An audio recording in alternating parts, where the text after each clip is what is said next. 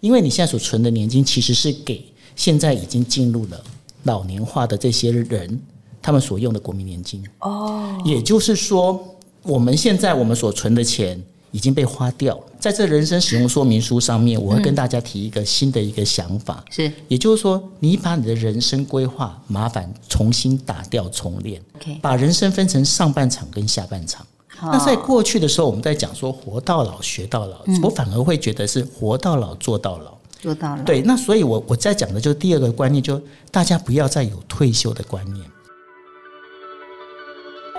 还记得当初的自己吗？想说的话，有多少人听得懂呢？照顾的漫漫长路上，先来一杯，我们再聊。 Streets we love, we're mixed with light. Goes down, blown down, and life shines back. Going fast, such a blast on a train, on a boat, on a place. If we could feel the rush again, and it's never coming down. We're invincible. 嗨嗨，亲爱的朋友们，大家好，我是杨月娥阿娥，非常欢迎大家再次收听《先来一杯，我们再聊》。今天的单元《人生使用说明书》要跟大家一起来聊聊。全世界大家都知道，面临超高龄的危机已经不是秘密了。日本呐、这个长寿的国家已经陷入了老年贫困、老人诈骗、简居族、啃老族、熟年离婚。哇，种种的问题，再加上年金制度都已经濒临要破产了，医疗的照护资源又不够，就造成了一桩一桩、一件一件的悲剧。怎么办呢？要如何去面对高龄化社会的挑战？日本已经发展出了一些因应之道，嗯，比如说像是轻盈共居、合租公寓，甚至是提倡终身学习。台湾未来也要迈向人生百年时代哈。那当长寿不再只是一种祝福了，日本的经验可不可以提供给我们更好的呃醒思、更好的借鉴呢？今天我们就邀请了朋友和我们一起来关心一下高龄化社会的危机，怎么样变成是转机？哎呀，怎么转呢？我们邀请了一个知名的日本社会观察家，一起来翻开这一页人生使用说明书。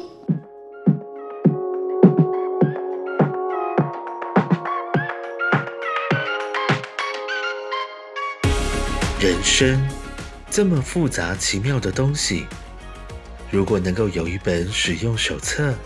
请您务必阅读。我们永远是您的好朋友。人生使用说明书。好啊，亲爱的朋友，非常欢迎大家一起收听我们今天的非常特别的一个单元，就是人生使用说明书。要说明什么呢？说明有一些现实是跑不掉的，而这个说明其实也是让大家知道说，你该怎么样过日子，你该怎么样应对，你该怎么样好好的过下去。今天我们邀请到的这位好朋友呢，正是这本书《当我们一起活到一百岁》，这是由皇冠出版社所发行的。那现场这应该算是作家、社会观察家，他通中文、日文哈、很厉害，也是一个 podcast 的节目主持人。那么我们就来欢迎，这是日本财经政治的观察家福泽桥。大家好，然后阿娥姐好，我真的是觉得你那么年轻，那么漂亮，怎么可以叫姐的？我觉得我太不礼貌，对不起真。的没关系，我都可以承受了。来，我们要跟这个福泽桥来聊一聊对于日本社会，尤其是老年人的社会的观察，还有跟台湾我们你也看到，因为你在台湾看到的情形，跟你在日本看到的情形一样，都是看到的是老人他面对的有什么样共同的问题，有什么样相同的地方，跟不一样的地方。好，呃，我想说，先我们再讲一件事情哦，因为大家可能都很喜欢日本，嗯，那很喜欢是日呃去日本，可能喜欢吃寿司啦，嗯那可能去看樱花啦，然我后喜欢对，然后喜欢赏日本的雪啦，等等等等，甚至泡温泉，嗯，那我如果跟大家讲哦，等到二零二五年，我们今年现在是二零二二年哦，是就是在三年后，你在路上，嗯，任何地方，嗯。你只要遇到三个日本人，嗯，当中有一个年纪就超过六十五岁，哦，对，那大家想说，哇塞，那好这个比台湾严重。这比台湾严重哦很多，但是台湾也不遑多让。台湾的比例是大概在二零三零年，嗯嗯，大概可以追上这样的一个比例。嗯哼哼，对，那这个当中这个问题哦，大家想说，那不就是六十五岁以上的人多一点而已吗？嗯，有什么好有什害么好怕？害怕？嗯我告诉你各位，尤其是你现在，如果你还没六十五岁，你一定要怕。为什么一定要怕？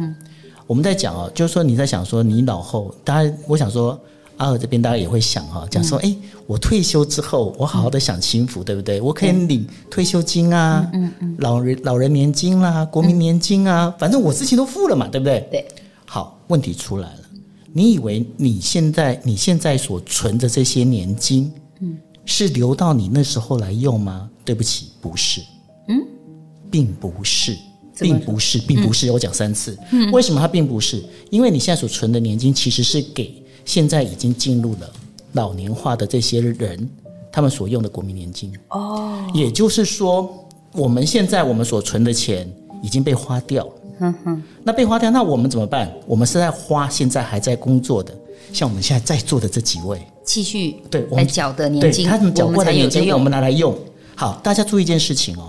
这当中我们在讲老人，呃，就等于日本的话是超高龄少子化，嗯，一这这两个东西要放在一起，嗯，高龄化跟少子化其实是合在一起的，嗯哼哼。好，大家想说，那尤其是年轻人讲，啊，没关系啊，我我就不想生，我要自由，嗯，OK，好，那问题出来了，嗯，当这个整个制度里头，年金制度里头，其实是底下的年轻人缴钱给你，让你可以过这样的等于说退休生活。嗯，那当这个三角形变成一个倒三角形的时候，大家想一下，哦，你越年轻的人，其实你的负担越重。是，对，而且那嗯现在人数在减少。因为少子化嘛，对呀、对，那包括就台湾的出生率，为什么大家一直在鼓励说，哎呀，一定要赶快要出生率要拉高啊？为什么？嗯，因为其实你如果没有拉， 没有再出生一些人出来的话，你以后你老了，可能你的那个年金就会越来越少。好，那这种你出来喽。第二个问题是。我们在讲说，那现在是不是大家在讲说，今年二零二二年的最主要的关键字叫什么？通膨。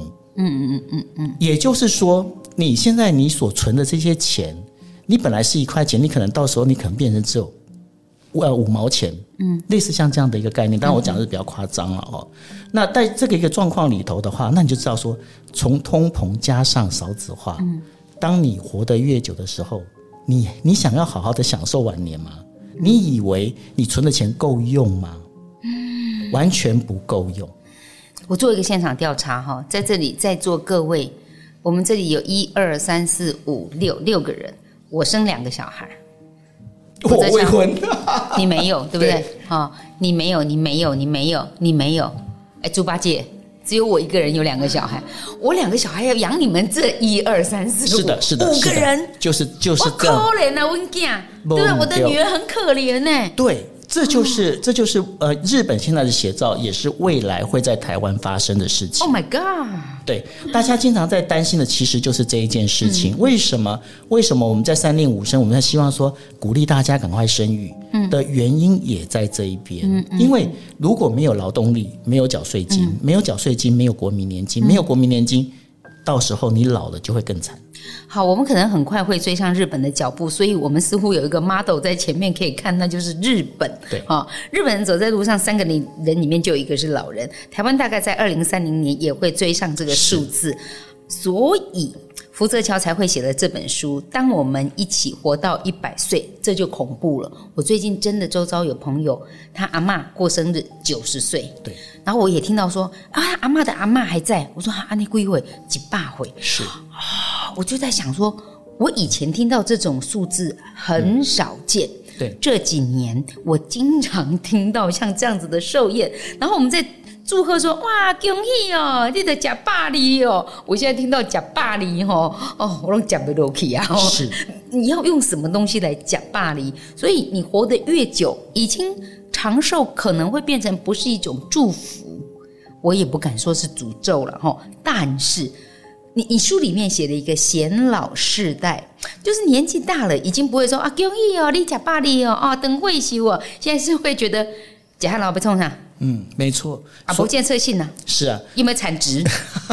显老世代，是为什么叫显老世代？因为我刚刚讲的这个结构，很多年轻人不知道。嗯，当年轻人知道的时候，他们其实会心里面更慌。嗯，他们会讲说：“哇，那你花我的钱，那我未来我怎么办？我开始就着急了。”对但是你说你就可能是说啊，你赶快去生啊。嗯，但问题是生现在整个一个环境，你这样生出来，你能不能养得起，又是一个问题。也不会生出来就十八岁，好吗？是，哦那所以呢，这个整个一个问题，它是一个恶性循环。对，它在循环当中，所以会出现这所谓的显老世代这样的一个概念出来。那也就是说，今天为什么？因为当我们过去我在讲说人生的生活，嗯，人生一生里面呢，我们过去的那个 pattern，嗯，大概呢，我简单分它是有三个 pattern，、哪三个 pattern？第一个第一个步骤就是说，你从出生一直到二十岁，嗯，我把它称为称为叫做学习成长期，嗯嗯，因为呢，你可能你要进学校，你要去，你可能要去学学很多，你未来要在这社会上当有用的人，对的这样的一个事情，所本以你事对本事，你在二十岁要做，嗯等到你二十岁到六十五岁，我们在讲的是一般的正常的一个一个逻辑哈，你就进到社会，嗯，你进到社会，当然说我们说我们进到社会，我们是为了贡献这个，但是讲白了，卖给他赔，你就是要赚钱啦，因为你要养你自己 啦，没错吧？赚钱养自己啊，，对，你要赚钱养自己，所还以要存钱养老啊，是，那所以你这一段时间你就是努力工作的一个年代。嗯，那你为什么你要那么努力工作？你会你脑袋里的梦想，就刚刚阿二姐讲的，嗯，哦，我干老在狗回，我们来退休，退休，我们来环游世界。嘿对，好，那所以呢，她大概想的，而且我相信阿二姐她在构造她的一个那个等于说我们在讲人退休生，蓝图的时候，，对你大概就是大概到八十五岁而已啦，你大概会这样算了。但问题是出来了，我们刚才讲，为什么这本书叫做《当我们一起活到一百岁》？嗯，大家注意哦，我们我上面我不我跟出版社在讨论的时候，我不是叫做祝大家活到一百岁，是当我们一起活到一百岁，这是什么意思？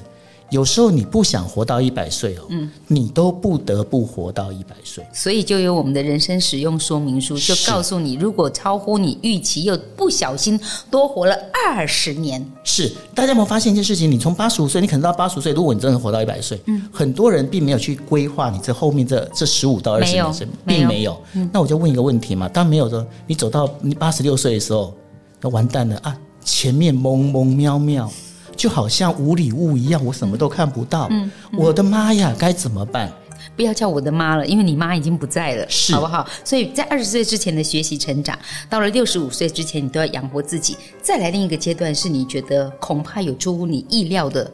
对，人生延长，是，那这就是为什么这一群人会被称为显老世代，因为他们已经不知道，那然后他们就在世上活。那我这样换个角度，有谁愿意到老的时候被称为显老世代？这种 key 险哎，你是得老贼，不要，大家大家都不想要。所以呢，在这人生使用说明书上面，我会跟大家提一个新的一个想法，是也就是说，你把你的人生规划麻烦重新打掉重练，嗯，不要把它分成三阶段，你分成两阶段， OK，把人生分成上半场跟下半场。好，什么叫上半场、下半场？如果我的人生可以要活到一百岁，嗯，我从五十岁做切割，嗯哼哼我从五十岁做切割，我的五十岁之前，我把我本来要活到六十五岁的，全部集中压缩，可不可能？可能。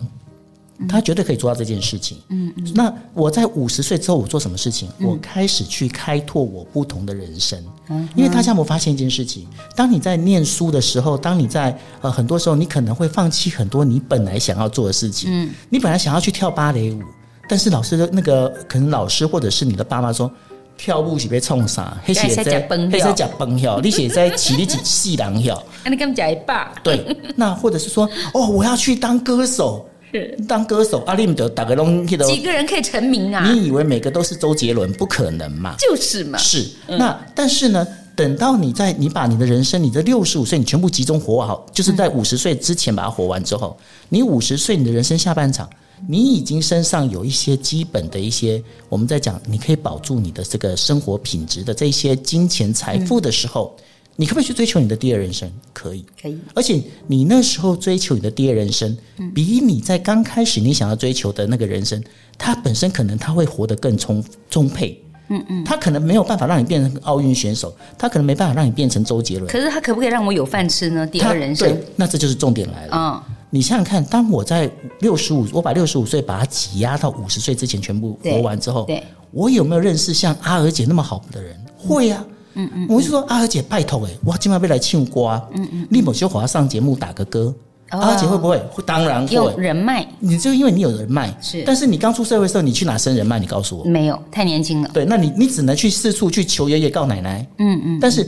当你到五十岁下半场，你不仅是你有智慧，你有财富，你还有人脉，是你可以去做不同的一个人生，而且重点出来了。是如果我们在五十岁下半场，我们再去经营这样的一个生活的时候，我们为什么会去担心老人年金不够用？嗯，因为我会开始产生所谓的被动收入。嗯嗯，对我比方说，我今天去唱歌，我已经本来我已经有一笔钱了，对吗？我在我在银行已经有一笔存款。嗯，然后我只是每天每天唱歌，我可能去呃，如果我真的唱歌好听，我到我就到餐厅里面唱歌的时候，多多少少有小费，我也至少。可以把我这这个今天的这个生活费可以赚回来，压力不这么大了，加减的那种概念，对哈，有就是多的啊，没有呢，你也不会只有只吃老本，是，哦那在过去的时候，我们在讲说活到老学到老，我反而会觉得是活到老做到老。做到了。对，那所以我我在讲的就是第二个观念，就大家不要再有退休的观念。在福泽桥的书里面，我们也看到了一些人到七十几岁了，也还要继续的持续工作。那其实我们讲到说，显老世代里面，这个贫困的中年跟下流老人，哎，这几个名字很难听哎，贫困中年、下流老人，哎，你们这是算不算贫困中年啊？我算下流老人吗？哦，这个这个词在台湾社会里面代表的是一个什么样的现象？在日本，他们现在光是热搜的那个句子里面，最常去搜寻的是老害。对哎不是寒害很冷哦，是老了是一个灾害，老害。我我不知道你怎么样去看台湾怎么看待贫困中年、下流老人是和老害这件事情。刚刚提到的哦，因为我们刚才把这个整人生重新把它重新打掉，重新再规划的时候，其实就是要避开刚啊、呃就是刚刚阿尔姐提到的，就是不管是呃贫困贫困中年嗯也好，或者是这些下流老人也好，为什么他们会这样子哦？简单的讲，这些贫困中年下流老人他们会出现什么状况？嗯，他们最主要状况是因为现在整个我们包括从 COVID 开始一直到现在，整个社会的一个长期的不景气，尤其是在日本，嗯，日本是经过了三十年的所谓的经济不景气，嗯，那三十年经济不景气里面，老实讲，他们可能有房贷，然后他们可能有很多，他们根本没有。没有办法有太多的存款，嗯，他们本来以为说，我只要对公司忠诚，我对公司效忠，我就可以到退休的时候领退休金。结果呢，没想到，嗯，到了大概是四十岁、五十岁的时候，公司跟你讲说、啊，DJ 吼，今晚那个时代进步太太快了，你不好，嗯，我就把你就是解雇掉。因为过嗯去有所谓的终身雇佣制，还有就是我们在讲的，就是呃那个年功序列制，嗯那现在完全都没有了。日本以前是这样子、哦，在一个企业里面就终其一生都在这里劳那死。嗯其实这个这个制度，我用很快的方式跟大家讲解，大家会讲说你不能叫你后哈、哦。那其实那个是因为来自于江户时代，因为嗯江户时代呢，在江户有很多的呃，我们台湾话叫做罗汉卡。哦那什么叫罗汉卡？就是单身男单身的人，单身男人，嗯嗯，对。那然后他们等于说到一个家，到一个比方说像呃，现在我们在讲的那个三月啊，这些卖布匹的地方，他可能做长工，他一辈子在那边做。那所以呢，这个他你要维持他的忠诚度，就是你要把他从这边开始工作，一直到他老死进到坟墓，都要全部照顾好，这是企业的责任。嗯，那所以在呃，就是战呃二战之后呢，其实这样的一个精神有延续下来，但是问题是现在社会根本就没有办法容许这样的事情发生啊。是那但是呢，有很多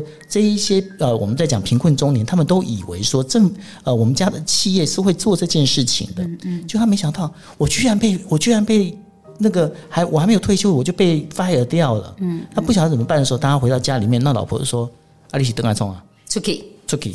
啊，你也无欠钱，你怎么来冲啊出？”去，对，那就是被贫困老人。他可能已经是没有受到很好的礼遇了，但是他顶上还有比他更老的爸爸妈妈。如果还要照顾的时候，就是要照顾很老的老人，自己也已经没有经济收入的时候，你不要摇手啊！就是这个，就是一个画面，真的就发生了啊！这就真的发生了，因为像这个事情呢，它发生在呃，这其实大家现在心理准备，这是一个非常令人觉得悲伤的一个故事哦。老人照顾老人，呃，就是老人照顾老人。那这个当中的话，因为呃，这个是住在京都的一个男的哈、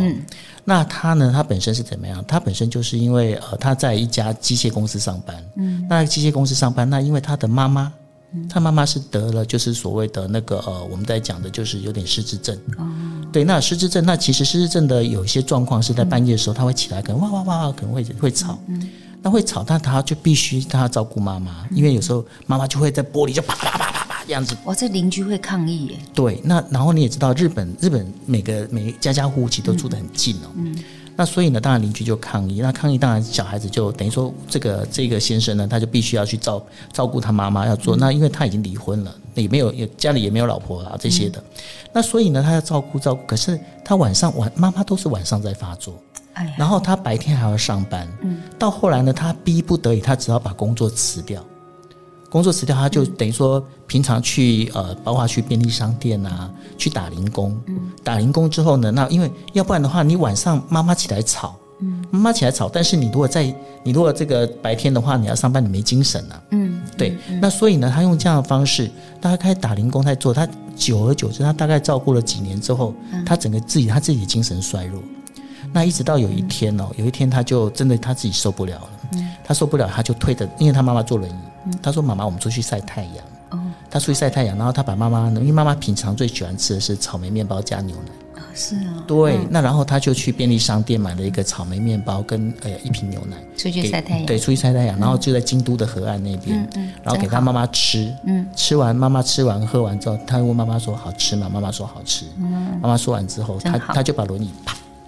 怎么了推到河里， ？Oh my god！对，他就把妈妈，然后他自己也跳河自杀。那、哦那因为妈妈是呃，等于说有失智症，她在家行动不方便，所以妈妈当场在河里面就溺死。那然后他被救起来了，他被救起来之后，法官知道了这所有的缘故之后，嗯法官说你是情有可原，所以他并没有判就是太重的刑，他判了大大、大概是四年或五年的徒刑。嗯，但是重点出来了。他四五年徒刑服完刑之后，他出来之后，过没两个星期，他又去投河，就这次就自杀成功了。因为这个心里面的沉重，你知道吗？那所以，所以我才讲说，这个故事其实是很让人家觉得伤心的。是对，那呃，这个孩子你说他不孝吗？其实他很孝顺，嗯，他非常孝顺。但是呢，这样长期的老老看护，再包括他，因为他本身没有那么多的积蓄，嗯，他即便有积蓄，嗯，妈妈这样子每天这样的做，他也是会精神疲劳。是，对，那在这状况里面，这也是日本，日本他们现在呢，其实呃，你说他的整个长照的这样的一个事情做得好吗？其实他们在很多时候，他们其实并没有那么的完善，嗯嗯，那所以呢，才会有这相关的事情发生。因为为什么？因为有一些孩子他们不不敢把爸爸妈妈送到这些，因为公立有公立的长照长照单位，嗯嗯，但是呢，公立长照单位出现一个问题，没有人没有年轻人要来服务。嗯因为那个超级体体力活，因而为且你包很容括易失去耐性。对，因为而且真你的包括有一些老人，他是躺在病床上，你要定时翻翻被翻床。那有一些老人你也知道，你想想看，他是自己的妈妈，他都已经受不了嗯了，更何况来照顾的他可能就是他把你当成一般人。嗯所以说，有很多时候在日本经常会发生一件状况，嗯就是看护到后来呢，他们因为去虐待老人。哦，而被抓去关。那也是因为这样子关系，所以有很多的日本人，他们是最后选择怎么样？我宁可让爸妈在家里，嗯我自己来顾，因为我我真的很怕，我今天把你送到公立的这些呃长照单位的话，嗯会不会出现这样的状况？嗯嗯，对，好，那刚刚我一直在讲公立单位，为什么是公立单位？因为公立单位至少政府有一些补助的费用，嗯对对因为我们也知道长照很减轻一点负担。长照很花钱，超级花钱，非常花钱我。我知道，哦我自己照顾妈妈已经六年多，我就在想什么时候是尽头。有一个统计数字，台湾平均像这样子老人要被照顾，平均的年数是七点八年。对。你知道我我们其实有高达百分之七十八点二五的照顾者，过去十二个月以内他是没有使用过长期照护的服务。那有超过一半的照顾者，也就是百分之五十一点三九，没有人可以跟他轮流照顾，对而且这些照顾者他自己本身，马不是笑脸 gay 呢，对，也不是年轻人呢。对，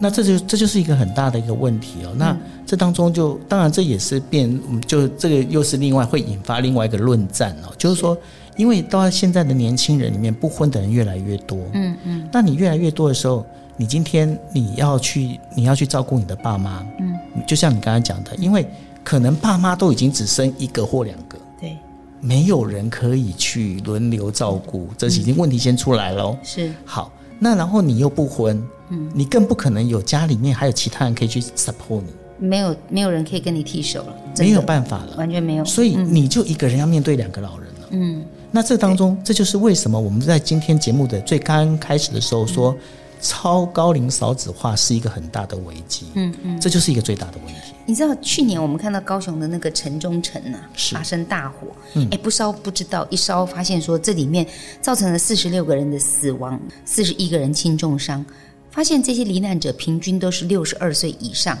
没钱呀、就是下流老人，然后他们住的地方就大概七平大，对，那租金大概是两三千块，哦，大概挤一挤还可以付得出那个租租金，政府补助个三千块，他只能够付那个房租，是啊，剩下的就靠人家送便当给他。对，这就是台湾我们可能看到所谓的下流老人他们的现况。这只不过是在高雄城中城这个已经发生大火爆发之后我们才看到的冰山一角，还有很多哎乡中乡哈、 不是城中城哦。偏偏乡地区，或者其实在都会也会有，所以嗯，这个你你在书里面有特别提到了一亿种人数孤独的人民病，嗯，尤其这个疫情过后，有一些已经在边缘的这些长辈朋友们，他们会不会因为这个疫情让他们被？被照顾的状况又显得更加的薄弱了，那也就变成是居家的孤岛，这个是不是也是很很严重的一个状况？其实呢，这个问题呢，其实一直都相当的严嗯重。那你只能讲说，因为 COVID-19 的问题哦，嗯使得这个更显著化。是为什么更显著化？因为在过去哦，我我还是用日本的一个例子来讲哦。日本在呃，应该是说二零二二二零二零年的年初的时候，有一个有一个就是大概是六十五岁的一个、呃，算是一个欧巴桑，嗯哼，他在那个巴士公车巴士亭里面，嗯，被发现被打死，哦，被打死在那边。那为什么他被打死？最主要原因是因为第一个他未婚哈，他未婚，他因为过去哦，过去他因为他本身他等于说他其实他不是未婚，他过去结过婚，他已经离婚。嗯嗯。那离婚之后呢，她为了因为她老公家暴，嗯嗯，所以她为了逃出这样的一个家暴的一个阴影啊，嗯，她就离开，然后从呃九州那边到东京这边来工作。嗯。那因为她自己一个人出过来，她根本就是也没有存款，也没有所有的东西，那怎么办？在 COVID nineteen 之前呢，她其实她是住在那个我们在讲，就是有一些网咖，因为日本他们有很多网咖哦、根据统计，在东京都呃 COVID nineteen 之前，呃东京都的网咖里面住了大概有四千两百多人。他们以前还有那什么胶囊旅社哦，胶囊旅社它只是让你可以进去睡，但是你要付钱。但是你如果住网咖有几个好处，嗯，第一个它本身它就还是它本身还是有浴室，网咖网咖有浴室，有浴室，，对，但是它不是每家，它只有一个共共共同用的一个浴室。嗯哦哦 OK，但是呢，网咖可以有免费吃的，包括有买免费喝的，因为你只要付一笔，比方说六百块到七百块左右日币，我们在讲日币啊、嗯嗯，你就一个晚上你在那边，然后你就是可以看书，你可以吃他那边提供的这个呃，我们在讲的就是些饼干。然后可以有一些饮料，对，因为就是有一些小小零嘴了，嗯嗯，对，然后有这些东西，所以对他们来讲，网咖是相对比胶囊旅馆更便宜。哦，我讲的太高级了哈，所对以他们是根本没有钱，就是能够在那里大家就共处一室，然后就这样对可以窝一夜，有一个遮风避雨的房子就好了。对，那然后尤其是住网咖的很多都是孤独的女性比较多，因为因为如果是我们在讲的，如果是要当街友的话哦，在日本的话，如果大家印象有深刻的话，在 COVID 之前的话，很多的车站哦，在晚上大概十点之后，有很多人拿纸箱，纸箱呢就是把它搭起来就在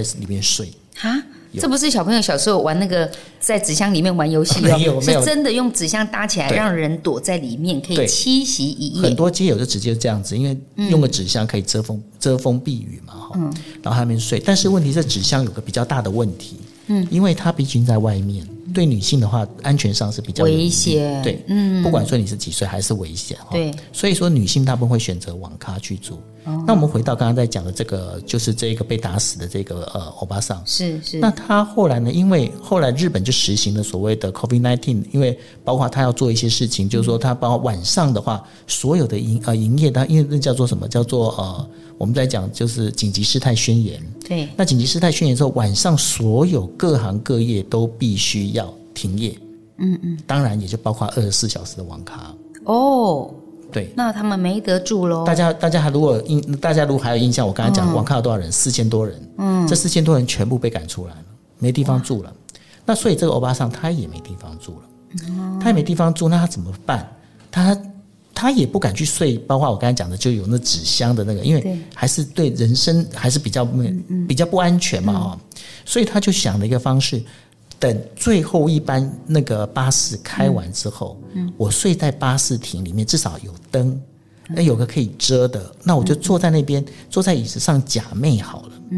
他用这样方式在过，可是，在有一天的早上，有一个男的，他就走过去，就看有人就睡在那一边，他也不晓得哪一条神经不对，他就把他的袋子里面放了保特瓶跟放了石头，就是拿袋子就直接就往他身上干嘛啦？不知道，因为但是日本有很多这样子哦，因为包括很多的街友会被有一些年轻的小朋友们哦这样欺负，他们很，他们有些人是会去做这样的一个事情。那所以在这整个状况里面，那那时候大家在讲说，COVID，尤其是 COVID 的发生哦，它不是单纯只让老人，我们在讲高龄者，它甚至让女性是失去了很大的保护。嗯，所以后来呢，就是包括了在呃新宿跟东京街头都有发起一连串的游行哦，就说政府必须要出来，要能够保护这一些女性，嗯，要不然的话，如果再出现这样的状况的话，真的让人家很无法容忍。而且我我们在这里面看到，疫情让大家不只是居无定所的，然后更加拮据的，甚至于情绪上打结的，伤害别人的或自己想不开的，包括自杀率，在东京的心理健康广场，他们也也感受到这个这个这个数字是往上的。对，那为什么会这样子哦？这当中就还是要拉回到跟孤独是有关系的，因为 COVID 这件事情呢，造成了很多是孤呃孤独这件事情变得更严重。对，因为大家越来越不敢跟别人做接触，那不敢跟别人做接触，再加上没有任何的一些我们在讲人跟人之间的一些交流，那没有办法做交流这样的一个状况之下呢，它本身就开始会走向极端。嗯，那走向极端之后，有些人那这里面的话，就刚刚提到的，自杀的人最多的还是属于女性是居多的，因为呃，在过去在 COVID 之前的话，大概自杀男女自杀比例的话，大概是三呃三比四。嗯嗯。那但是呢，后来的话，这整个女性这边急增到往上增加到七成。那七成的原因其实有很多，因为这当中还有包括了就是家庭的家暴，家庭的家暴里面，因为你跟呃跟这个老公待在一起，然后老公也、等于说也是这个一股怨气没地方发，嗯嗯，然后就是发生家暴，然后想不那个女性的话、想不开的话，要不就待下来，要不然就是是出去。那出去的话，就我刚才讲到的。也也许就会遇到这一些暴力事件，是那如果没遇到暴力事件，他又遇到所谓的生活的困境，嗯，因为没有钱，嗯嗯，那因为过去有很多日本女性，她们是可以怎么样？她们有包括可以去居酒屋啦，嗯，可以去打工啊，嗯嗯，或者可以去便利商店啊。是那刚刚已经提到了，因为日本在呃从二零二零年一直到二零二一年哦，嗯总共连续宣布了总共七次的一个所谓的紧急事态宣言，嗯，那这紧急事态宣言是晚上八点之后，任何店都不能开，没有什么夜生活了，完全没有，嗯没有什么活动了，对，那你连想打工算钟点的时间都都没有了没。有，那都所没以有你的收入也就没有。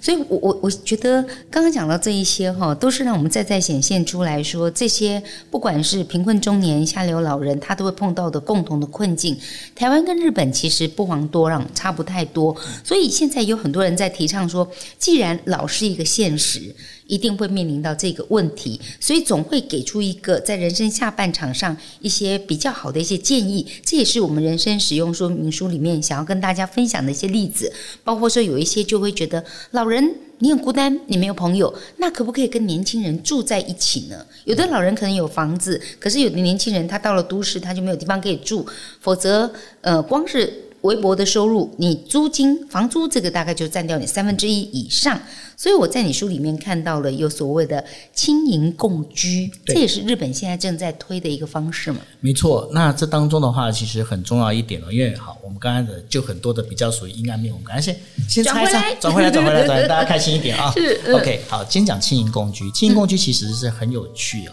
怎么样有趣呢？因为我们在经常在讲，刚刚不是在讲了吗？因为年纪大的话，可能他会去呃，包括可能他可以自产啊，嗯，他可以呃有一些收入啦，嗯。那在日本的话，在东京大学旁边有一条商店街，平均年龄大概是六十到七呃六十五岁呃七十岁的大大概是这样。那然后这当中的话，其实它普遍是年龄老化了，嗯，但是这些人哦，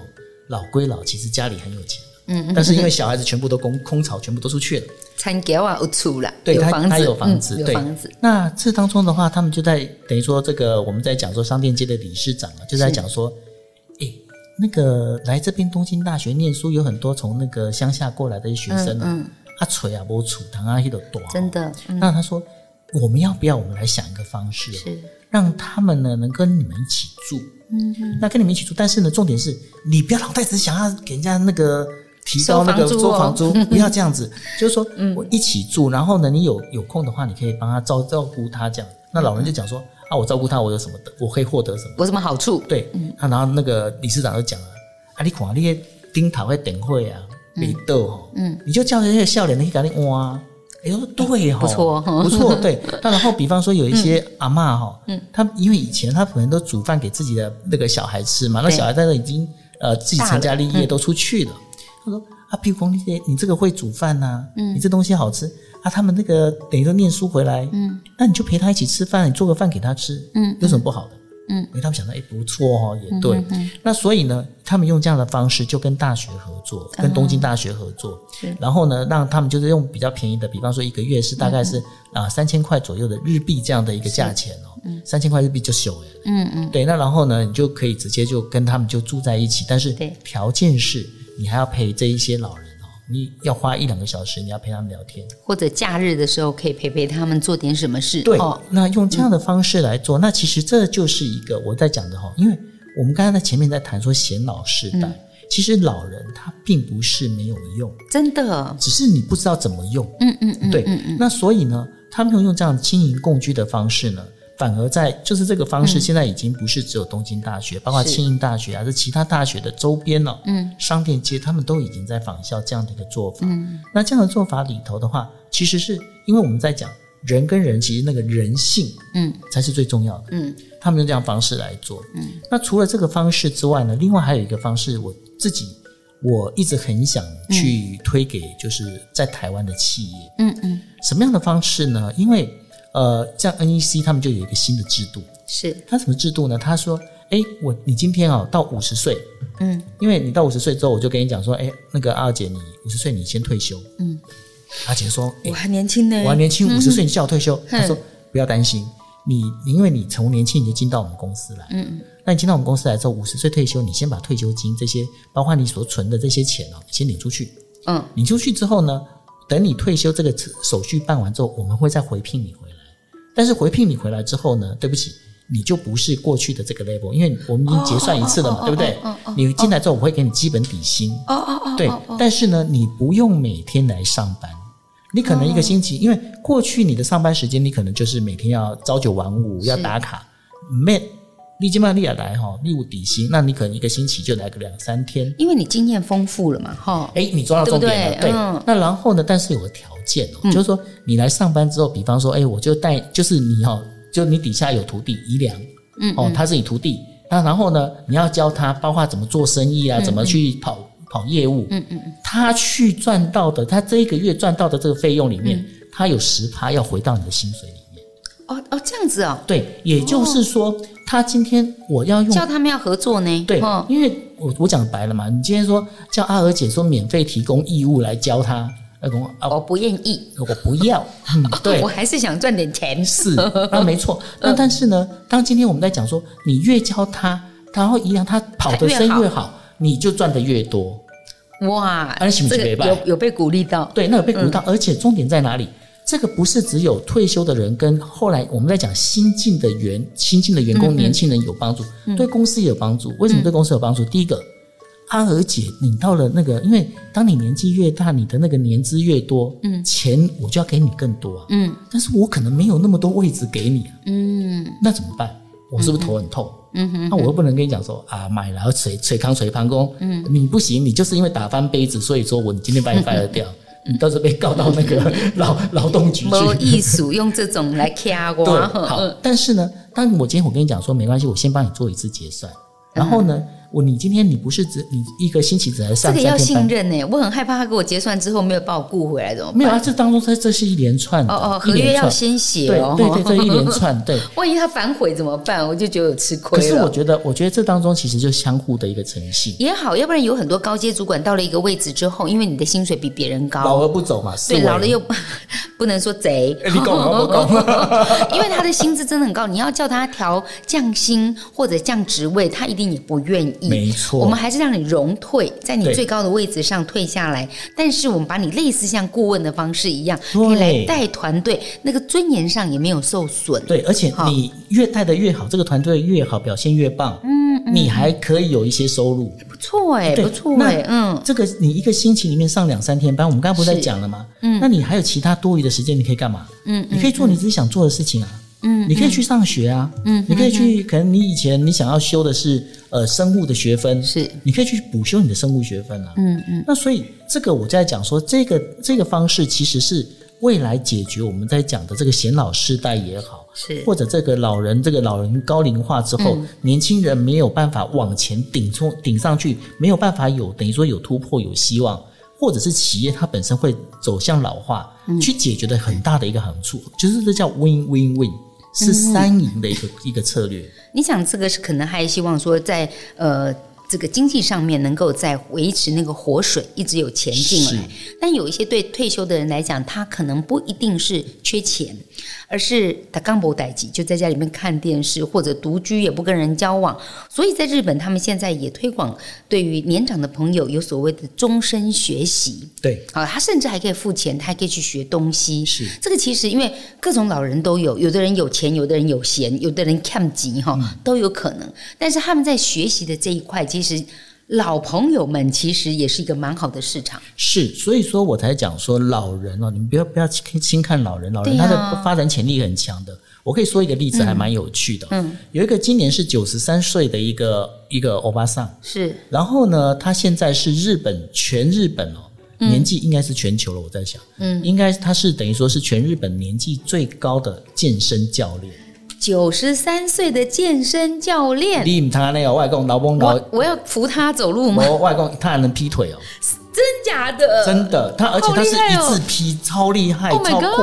然后重点是他怎他为什么为什么会去走上健身教练这个道路啊？嗯，她被她老公激的，哎呦，为什么呢？因为她老公六十五岁退休，对不对？嗯嗯啊，她本来还没事嘛，她就是一个非常开心的一个家庭主妇。嗯然后老公在看报纸的时候，在看报纸看一看说，呃，嗯，你怎么变胖？哎呦，女人最怕说胖，是不是你怎么说我胖？对，然后嗯呢，她一讲这句话的时候，她那那那个欧巴桑就刺激到，被刺激到说生气你生气，你居然说我胖，哼，找死老娘去找健身房。哦，对，然后他,、他去跑找健身房，然后他去找健身教练，他说、嗯没关系，我要把身体练好，因为我老公嫌我胖。嗯哼对，好，他是六十五岁的时候进线开始去练习健身哦。嗯哼他六十五岁去练习健身很妙哦，他练习十年之后呢，他发现一件事情，哎、嗯健身好玩哎、是那他十年之后他几岁？七十五岁。七十五岁，对，嗯然后呢，他觉得健身，他这越越练越有兴趣 啊，他这每天去哦，不分晴雨啊，哇他就每天去。然后他、嗯他到了七十岁，他跟健身教练讲说：“教练，我有个想法。嗯。”教练说：“你被冲啥？”嗯，他说：“我想当健身教练。你七十五岁啊你？”对，他说：“有什么关系？”他说：“他那个日本的健身教练难道有年龄上限吗？”教练说：“是没有啦。”他说：“那我要挑战。”哦，后啊，利亚贝利有一挑战啊，结果他花了五年时间，还真的让他考上健身教练。天哪！嗯再花五年，他都八十了呀！可是他现在已经当了十年健身教练了。哇，我觉得不可不可能的事情已经发生了。对，所以我要讲这个，这是活生生，不能讲血淋淋啦，这是活生生的例子哦。对，这是一个活生生的例子，这就代表就是说，其实人是有爆发力的。对，九十一岁，那个你看那个他，你看他那个去一拍字照，劈腿，一字 劈腿，而且他是整个那个那个 muscle，你知道吗？哇，对，这好厉害的所阿嗯以妈。呢，对这个阿嬷就非常非常厉害。那举这个例子就要跟大家讲。很多时候，你不要就是，如果说我们现在的等于说听我们这节目、哦，嗯如果有些年纪比较长的长辈的话，我觉得你们根本不用妄自菲薄、哎真的呢，对，我觉得其实你们有很多的潜能跟潜力，嗯，然后有很多事情哦，不是年轻小辈他们可以知道的。对对，对为什么呢？另外还有另外一个例子很妙，嗯，就是说，我想说，呃，有一些人，那阿娥姐现在是没有必要戴老花眼镜，嗯，但有我很有哎、我也要戴耶、真的。是哈，今天我是叫他把字放大一点，没有。那这个老花眼镜，这结果有一群就大概是呃，应该是都是过去都是做一些机械专业的这一些、呃技师，嗯，然后呢，他们就到六十岁退休的时候，他们就觉得说，哦，我们空有一身好武艺啊，对，那不晓得干嘛，嗯，然后他们就讲说，啊，不然呢，我们来做老花眼镜，嗯哼，诶，这就重点出来了，嗯嗯，你如果现在开新创团队的话，你叫年轻小朋友去去做老花眼镜的这新创，我想没有人会成功。他们没有办法感同身受老花是什么感觉，对，没有，这还不是只有老花，他会说不会啊，其实我只要去学好眼科，我什么都懂。其实没有，我跟你讲，环境场景很重要。为什么？因为他的宣传方式，他不告诉你说。哎、这个老花眼镜这故意抖，那样子多好看！他不会跟你讲这个，他是告诉你说，我这个老花眼镜哦，你放到椅子上，你不小心坐下去，你再拿起来，它还是好的。真的假的？哎，你看是不是有 感？是不是有感？有有感觉哦，因对有感为觉我也不小心会把它掉到地上啊，或者是是不是放到包包里，啪，对不对？哦这就是我要举的这个例子，就是说，因为这一些场景，除非你自己是感同身受，是要不然你是做不到的。嗯，所以呢，他们就是因为这样，他们做了一个新创团队，他甚至连他们这产品还可以上广告，广告还找谁？找渡边谦来做广告。嗯哇那你就知道他们有赚多少。真的，对这个就是在善用老人力。那老人力其实有很多可以善用的方法，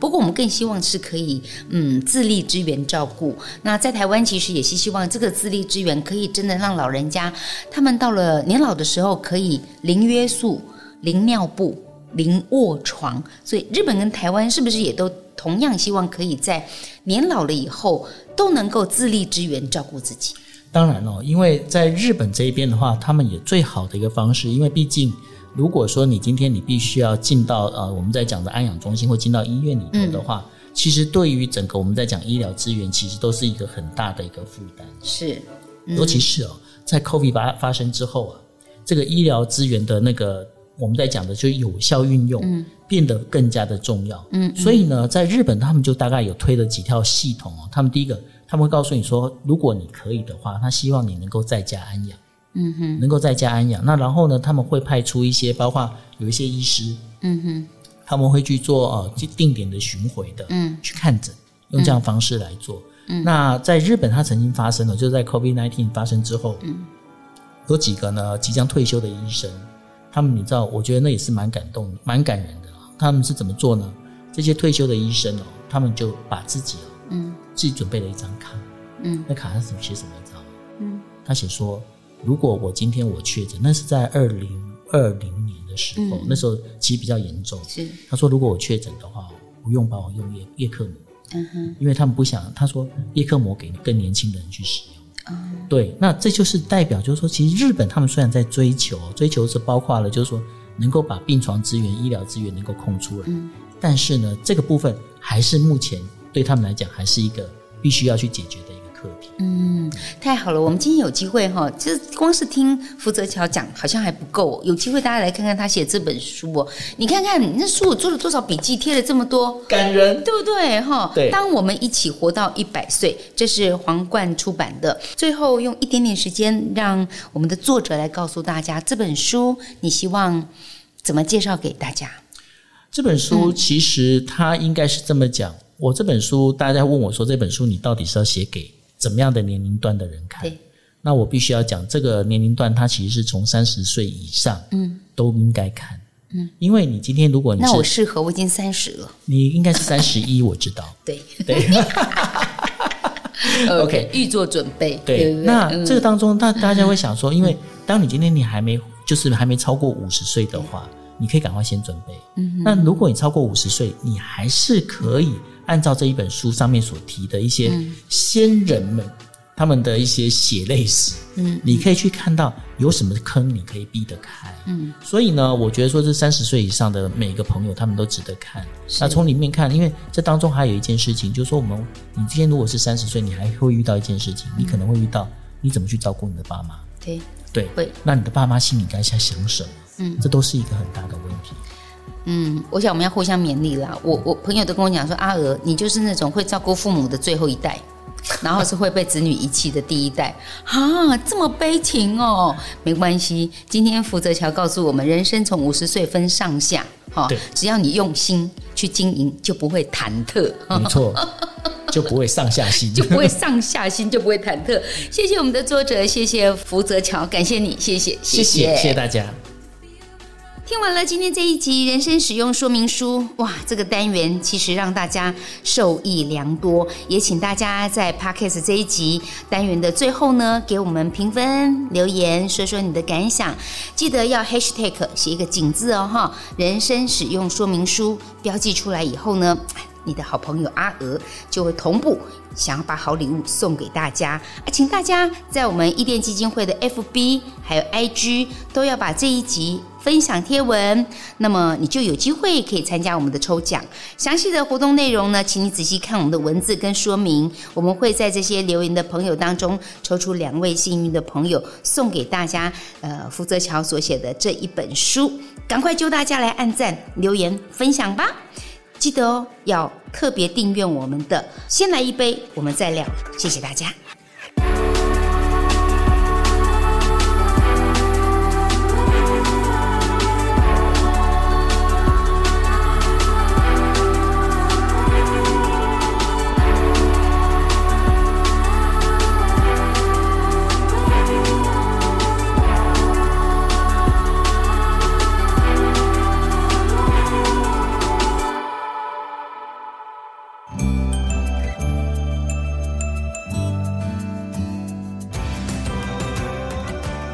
照顾的漫漫长路上，正成集团支持伊甸基金会，一起凝聚陪伴的力量，期待能够借由经验的倾听与诉说，彼此相互理解陪伴，无论是谁，都能够重新整理并好好对待自己。